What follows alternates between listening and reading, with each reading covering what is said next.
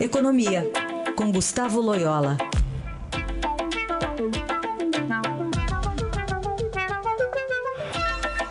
Oi, Loyola, bom dia. Bom dia. Falar sobre economia, né? O avanço de Jair Bolsonaro, a estagnação de Haddad no Ibope fizeram a bolsa subir 3,80% e superar os 81 mil pontos, que é o maior nível desde maio. Aí o dólar recuou quase 2,5%, fechou valendo a 3,93, que é a cotação mais baixa em um mês e maior queda em quase quatro meses. E aí a gente tem esse entusiasmo aqui do mercado local, mas investidores estrangeiros de olho ali, porque não necessariamente um outsider poderia retomar esse papel mais interven é, poderia retomar o, o, as reformas ou enfim de, de colocar de alguma forma alguma algum protagonismo da economia menos intervencionista nesse jogo, né?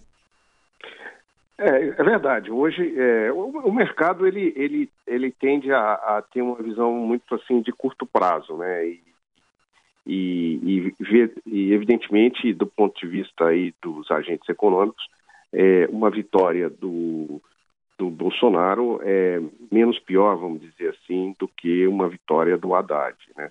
Então, existe um, um, temor muito grande em relação ao programa do PT, é, como, como foi, enfim, divulgado por alguns é, assessores do, do Haddad, embora se saiba que o próprio candidato tem uma postura menos radical, mas existe também a experiência muito negativa do governo Dilma, né? Então, o PT é visto como realmente é, um problema sério é, do ponto de vista econômico.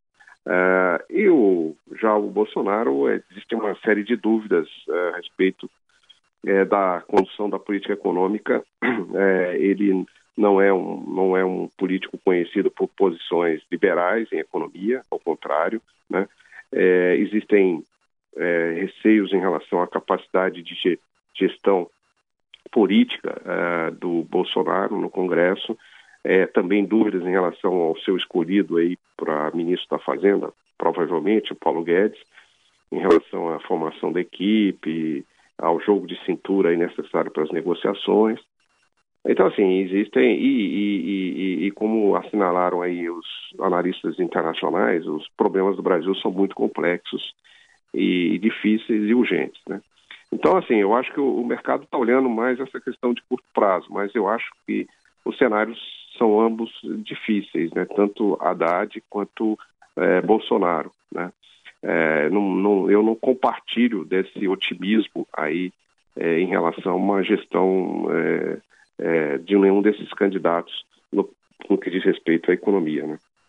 Bom, agora é, se diria então que a dúvida é que está fazendo essa, esse movimento de mercado ser dessa forma. Tem uma espécie que você sempre fala aqui, uma espécie de um efeito manada, que todo mundo vai para a mesma direção?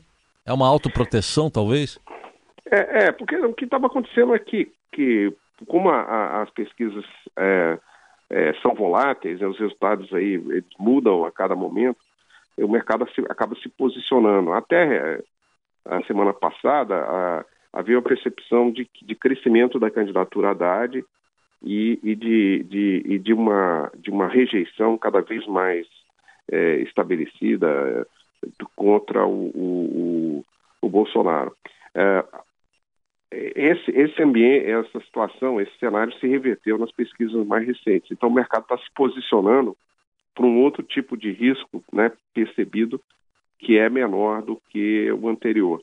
E, e, evidentemente, tem um certo efeito manada, porque, na realidade, é, os, os, os, analistas, os, os, operadores de mercado, todos eles formam opiniões mais ou menos é, com base nas mesmas informações. Então, isso tende a gerar um movimento, vamos dizer assim, é, em conjunto de todos os, os operadores para comprar ou vender determinados ativos. Né?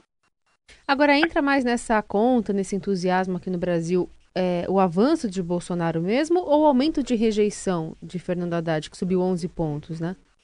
É, eu acho que, a, é, assim, acho que ambos, mas eu acho que a rejeição é, é talvez é, tenha pesado mais porque, é, porque no fundo há um os, os, os olhares todos estão voltados já para o segundo turno, né? Então o que se vê, analisa é a capacidade dos candidatos de vencerem no segundo turno, no mano a mano ali, né? E evidentemente quem tem a rejeição maior é, terá mais dificuldades, né? E só para concluir, Loyola, é, quando é que a gente deve ver uma estabilidade um pouco mais tranquila? É só depois do segundo turno ou é, após o primeiro, dependendo do, do, do, resultado, a gente já começa a ver algum tipo de estabilidade na compra da moeda?